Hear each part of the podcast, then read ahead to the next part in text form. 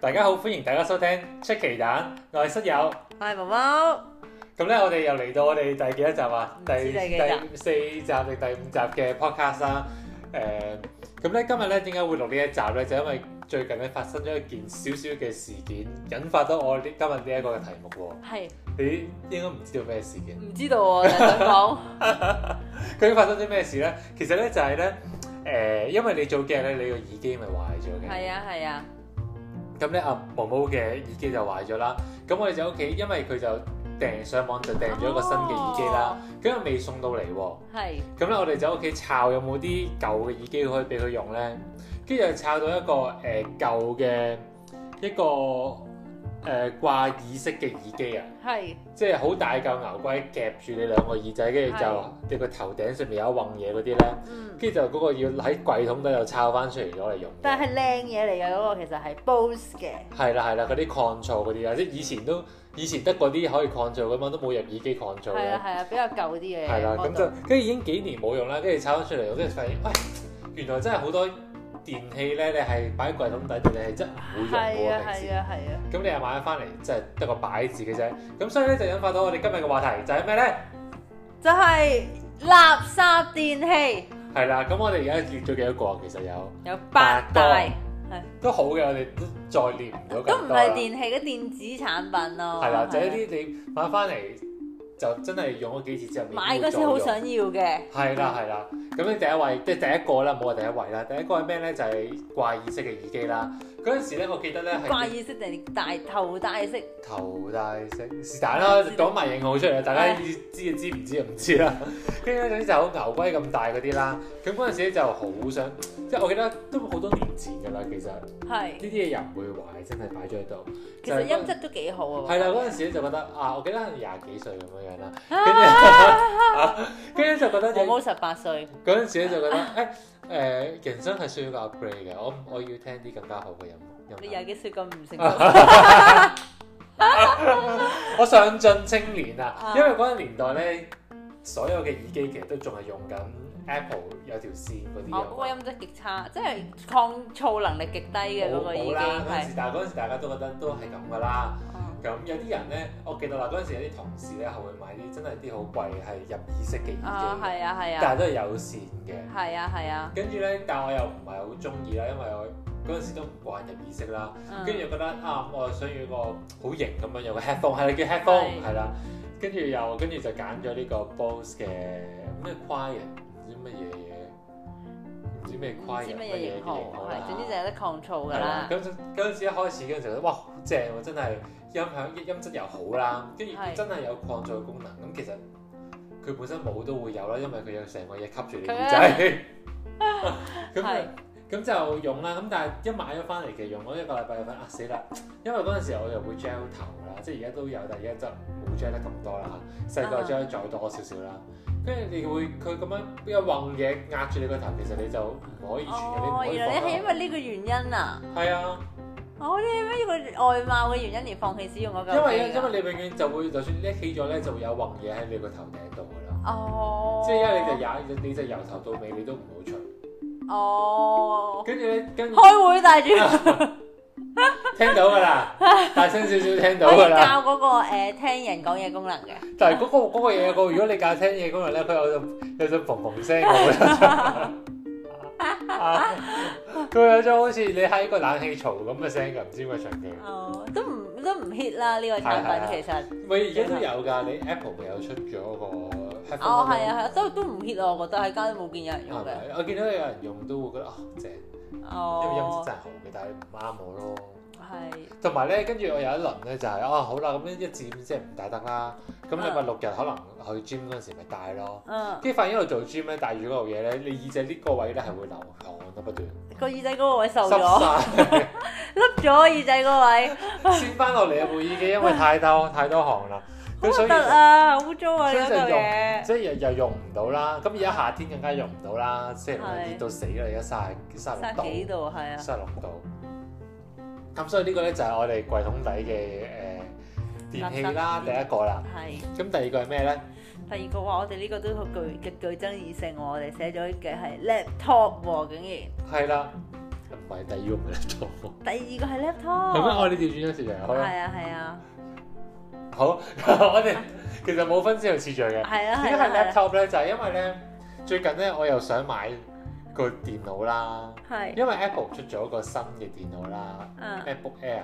咁有個藍色，我覺得好靚，好靚，好靚嗯啦。嗯跟住就想買啦，但係其實我哋屋企係有個 MacBook 嘅本身，嗯，但我係哋個 MacBook 係一個月用唔到一次嘅，都即係報稅嗰時就會攞嚟用咯誒、。我會通常我嚟誒、交卡數咯，因為我卡數喺公司交 㗎，我呢個係我公返司工交時間㗎做呢啲嘢㗎哦，原來係咁。公務啊嘛。 跟住所以就變咗啊，跟住跟住我我嘅理智話咩？好啦，我買一部電腦可能我幾時會用咧，諗唔就到諗唔到係。因為我翻，因為而家我諗大部分人都一樣嘅，因為就其實我大部分時間都係用電話嘅，係啦，少部分時間會用 iPad。係。其實我冇乜用 iPad 㗎，其實我主都要冇都係乜用用電 iPad。腦個電話㗎。跟住，但係真係真係真係冇乜機會係用咗電腦咯。電腦真係有啲時候你真係一一年一度嗰啲特別時候，你先至會好似你咁每個月交卡數。係啊，我誒、呃、報稅，仲有啲咩咧？仲有死啦冇啦，已經真係都冇啦諗唔到啦。咁所以咧，跟住我就諗，再冷靜咗落嚟之後咧，我就，但我都想買嘢，跟住我就買咗個新嘅 iPad。因為有時購物欲嚟到，你都係要買啲嘢，咁我就話好，我用一倍嘅價錢買一個新啲嘅，都買咗個都嘢。係一個好誒、有自制能力嘅購買者。係啦係啦，因為因為我後尾諗下，好啦，我都如果都要買一個咁 iPad，就算我十分鐘時間用 iPad，好過我百分之一一個 percent 嘅時候用個電腦，咁我就仲買要個電。腦再貴啲，係啦係啦。係。但我係啊好中意嗰個顏色。好啦，anyways 唔再講呢樣嘢。跟住所以就第二位，即係第二個啦。我哋覺得即係翻，即係好少用嘅嘅嘅就嘅係產品就係 laptop 啦。係啦，好，第三樣啦，就係誒呢樣產品其實我並冇擁有嘅，係，我諗都可能都好具爭議性係。因為我而家而家我見到呢樣嘢，我諗下可能有啲行業嘅人係好中意嘅，係咩？係咩咧？啊我哋講緊呢個係係啊，就係智能手錶啦，即係 smart watch，係啦。係啦，點解咧？有咩行業人會中意啊？誒，做嗰啲銷售啊，或者做飲食業嗰啲咯，點解啊因？為佢哋理論上未必可以成日拎個電話出嚟㗎嘛。咁佢戴錶咪得咯，咪智能咪智能電話咯，咪手哦錶佢點咯。解一定要智能啫？卡士又唔得唔嘅，係啊，咁你有 message 收嘛，唔係睇啊時間。 哦，我以為要望時間收工啊你！唔夠智能 啊！啊， 或者你冇擁有 啦。我以為我嚟睇中添，你意思係？咁啊，餐廳食有鐘啦。哦，係唔係咧？因為我嗰陣時咧就就係又係無端端又係好想買一樣嘢啦，啊，跟住我就講咗，因為嗰陣時我係出出差啦，喺外國咁樣嗯。都唔係外國，excuse me，喺我誒境 外。 係外國喺境外啦，跟住就諗啊嗰度買貴一橛嘅，因為因為因為啲稅啊各方面嘢哦咧，咁我就翻到嚟香港咧，我第二日就狗衝咗去買啦已經，哦，跟住就因為好想要好想要好想要，係。跟住買翻嚟啦，但係其實我覺得係冇用嘅。喂，對我嚟講，我係你有做運動有冇用咧？其實我對我對於我嚟講咧，我係得一個用途咧，就係計就係因為我有個 app 咧，就係因為呃咁咁樣計講步嘅，數我我係有做運動嘅，啊有去 gym 啦。咁咧，我本身係諗住啊，好啦，我有呢隻表咧，我就可以好咁 check 住我嘅人生啦，跟住係嗰個健康嘅健康啊快樂嘅嘅嘅，繼續舊腹肌就出咗嚟係啊啦，又有一隻表，就係一切仔為你買咗嗰隻跟住表。開始 step by step。跟住咧，但係咧發現咧，因為誒、呃第一佢 keep check 住我嗰啲數據，其實我從來都唔會睇嘅，即係行幾多步路我又唔會睇啦。除咗誒、呃保險行步路行步計步數嗰個優惠會睇之外，咁我平時唔會睇啦。跟住佢啲咩心肺功能嗰啲我又唔會睇啦。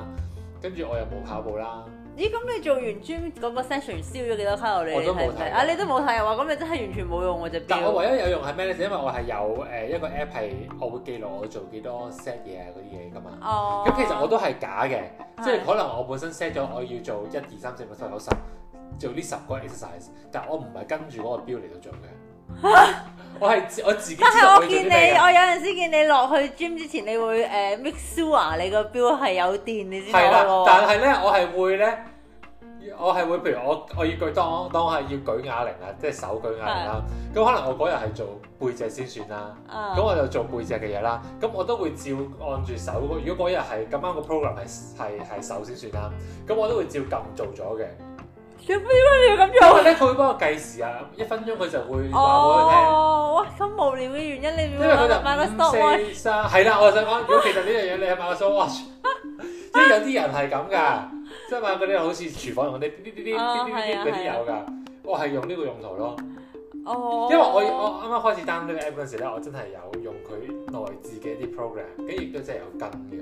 哦跟住但係到咗後期，因為我自己有時啲日子又可能我咁啱嗰日係想做另一樣嘢，但係佢可能唔係咁方便轉啊哦嗰啲日子。哦跟住唔緊要啦，我因為我都記得，因為你做開，你自己大概知。佢有時會有少少 variation，可能我啲人想做多少少嗰度喎，咁咁你會自己去調調節噶嘛。嗯咁你又唔想又要再 mess up with 個 program 喺度撳嚟撳去啦。咁反正你咪自己嗯咩咯。同埋我 lock，就算我 lock 咗之後咧，我都唔會睇。我我上個禮拜舉十磅，今個禮拜舉十磅，我又唔會咁樣去睇嘅。哦，所以真係純粹係要嚟咁計係你人嘅問題喎。咁你人用啊嘛，隻 表呢個。咁啊，你講開呢個誒 smart watch 咧，我都有個小故事可以分享嘅。係咁樣咧，我就誒、呃有有人啦，就數度表示咧，就想誒、呃送一個誒、呃 smart watch 俾我嘅。係咁但係我都誒、呃真係一個唔貪心嘅人啦，嗯係咁樣就即係所以呢啲咁都貴嘅嘢堅堅拒咗嘅，堅拒咗，即係就覺得。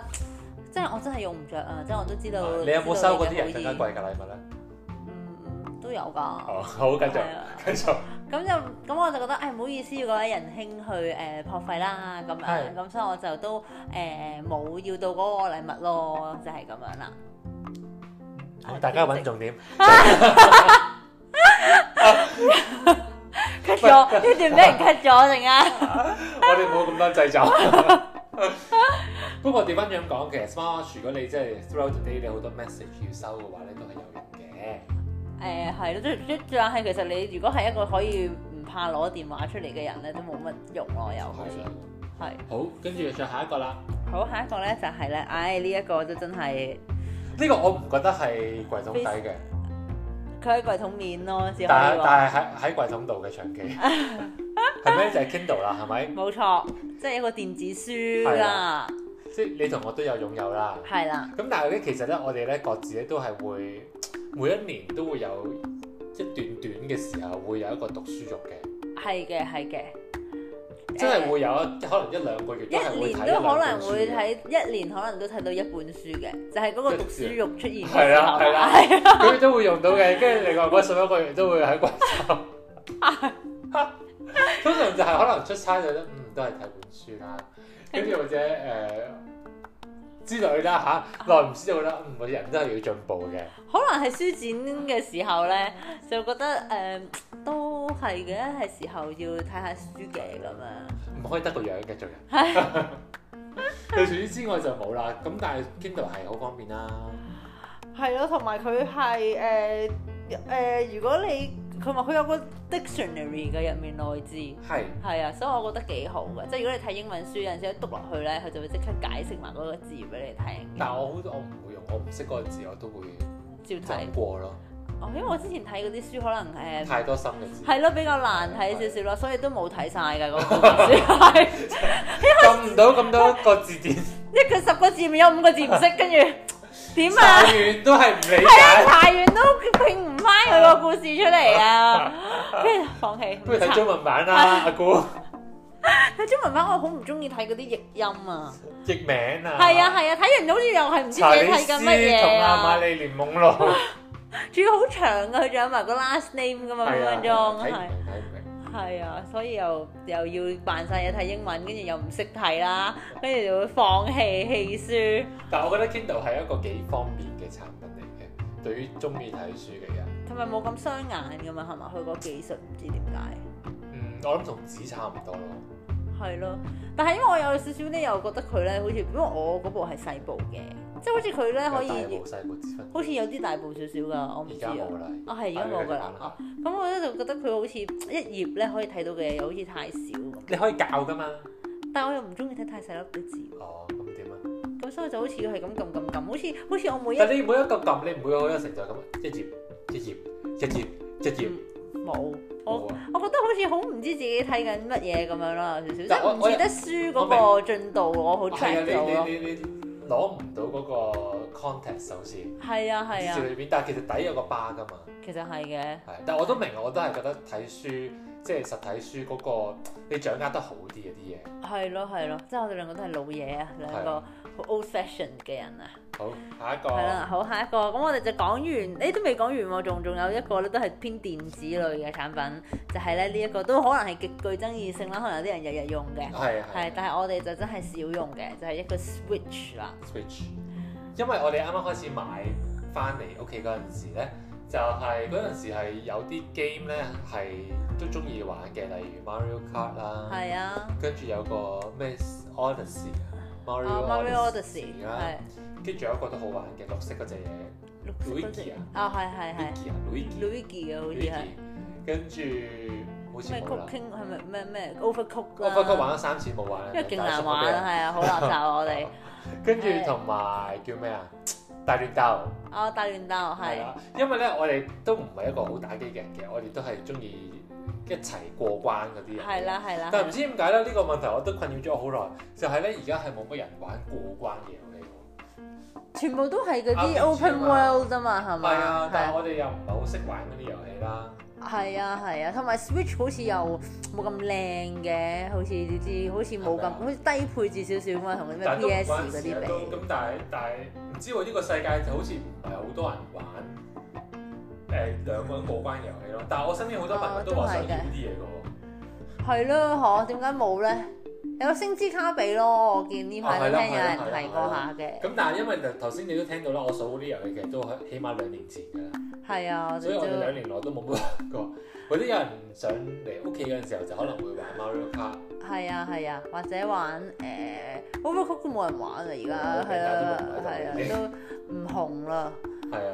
仲。咁中間 pandemic 嗰陣時，其實有一輪都會有用嘅，你係咪？係啦，我就買咗個 Ring Fit 嘅，咁炒價就 Ring Fit 炒價 Ring Fit 啊，買貴咗唔知一二百蚊啦，好似係都 OK 嘅。係啊，咁就誒、其實都誒、level 都唔低㗎，我都有成一百 level 嘅去到，即係都算有用一嘅。百頭先你唔係七百嘅咩？冇一百啫， 100一百係啊，咁就都誒、即係有一排係又有用嘅，喺放工之後日日玩嘅，差唔多有一排，係啊有冇減到肥咧？好似冇。都幾辛苦嘅喎，用都因喎。為我有垃圾嘅，我會專登揀啲容易啲嘅動作做嘅，因為我覺得唉哎好攰啦，我啊要我唔想咁辛苦啊咁，但可能就變咗出到嚟嘅效果就冇咁好咯。但係你做完之後攰唔攰啊？肥都出汗㗎， OK 啦。係啊，但係又冇乜瘦到咯，可能 keep 到咯嗯， ，keep 住都好過冇咯嗯。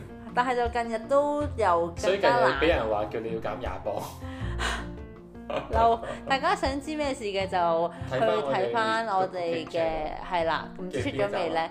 我哋唔知邊一集，但係我哋煮嘢嗰個係啊誒點 dish，解毛毛會俾人話要減廿磅 咧？唔係我啊，我哋嗰個 dish 死啦！我啲唔記得係邊個 dish 添，即係日本啊 dish 係啊嘅係牛肉麵咧，牛肉麵係咪啊？牛好肉似麵，係日本 dish 啊喎。牛肉麵 dish，一係就係台灣牛肉麵，一係就係誒三文三文魚蔬菜嗰個嗰條片啊，大家去睇翻啦。係係咁下一個啦喎，下一個就係呢一個嘅，誒、我哋咧就講完啲電子類嘅嘢啦，終於到，咁就講翻啲誒，即係配合翻我哋主食 channel 嘅誒嘅性質啦，咁係就係呢一個嘅氣炸鍋啦。咁我哋咧其實就係、誒。都覺得氣炸鍋其實一買翻嚟係幾好用嘅，係啦，係啦，係啦，因為好似好正咁啦，咩都掉落去咁樣係啦啊，可以。所以成日係咪買咩 CP 雞啊，唔知係啦成咁樣樣都攞去整啦，咁但係有一個問題咧，就係、佢其實佢炸下出嚟嘅嘢係偏乾身少少嘅。係啊，除非你自己再落油，但你再落油咧，又好似冇咗嗰個氣炸嗰、個佢 suppose 會健康啲嘅嗰個 purpose 啊嘛。但你可以自己噴少少油嘅，即係可能都係叫做誒冇、真係炸咁多油咁樣啦。咁但係咧就出到嚟咧，佢就會偏乾啦，咁又係好似冇真係炸咁好食喎，同但埋係又又好好熱似好熱氣喎，係係啊。係啊，咁我哋又唔係話佢又唔係話好中意，亦都唔係話成日用咯。因為驚熱氣啊，真係，所以就係真係而家都冇乜用啦呢個嘢。咁但係咧，如果大家要買嘅咧，我會覺得如果你屋企有位咧，係應該買翻一個焗爐嘅，因為焗爐你可以乜鬼嘢都掉入去焗咯。牛扒啊，成咁樣，牛排又可能可能唔適合焗， 因為牛排太易熟啦，通常都係焗嘅喎，我見到外國人焗十分鐘咯，十分鐘咁耐。係啊，我唔知，我就知道通常見，我、可能佢好厚嗰啲牛扒係咪？正常嘅牛扒咯。即係上牛扒就咁三煎文就得魚，㗎咯。三文魚都係攞嚟焗嘅喎，好多人。三文魚可以攞去焗啊，係因為因為紙包住啊嘛，有啲人我見哦，anyways，啊係啦，咁同埋又可以焗爐係多啲用途係咪？係啊甜係品啊又可以係整啊啦。係咪係啊，爭好遠啊！我哋嘅 channel 都好需要一個焗爐啊，其實。但係你香港係咪買唔到焗爐咧？即係你要入場嗰啲先好用㗎嘛。但係啊有一啲人，我就有聽人講話，而家有一啲係比較大嚿啲嘅焗爐咧，都出到嚟效果唔錯嘅。係咪啊？係啊，咁但係我就冇特別研究啦，因為我哋廚房唔係話好多位啊，亦係啊，都需要大家多啲支持啦。我哋可係啦，以都未有呢個資金啦。係啦，去買個焗爐。但我哋有有啱啱一開始有講要買好多電子產品，但係冇資金買焗啊爐，唔知點解。全部都夠㗎，好多年前。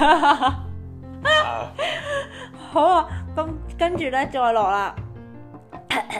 哦，呢個呢個咧你完咗你個 food channel 系列㗎咯完喎。咗 channel 係你㗎，即係啊咁樣拉一拉㗎咋，哦即都係知有識 reminder 廣告係咁啊你好似哦啊，一個小 reminder。咁樣咧，跟住就係翻翻去啲誒日常用品啲嘅。咁就係咧，呢一個就係誒可能女性會誒多啲人買啦，就係一個導出導入機。嗯咁一導出導入咧，即係佢哋將一啲誒。精華。即係啊精華一啲滋潤性質嘅咧，就可以導入去你嘅肌膚深層啊啦，係啦。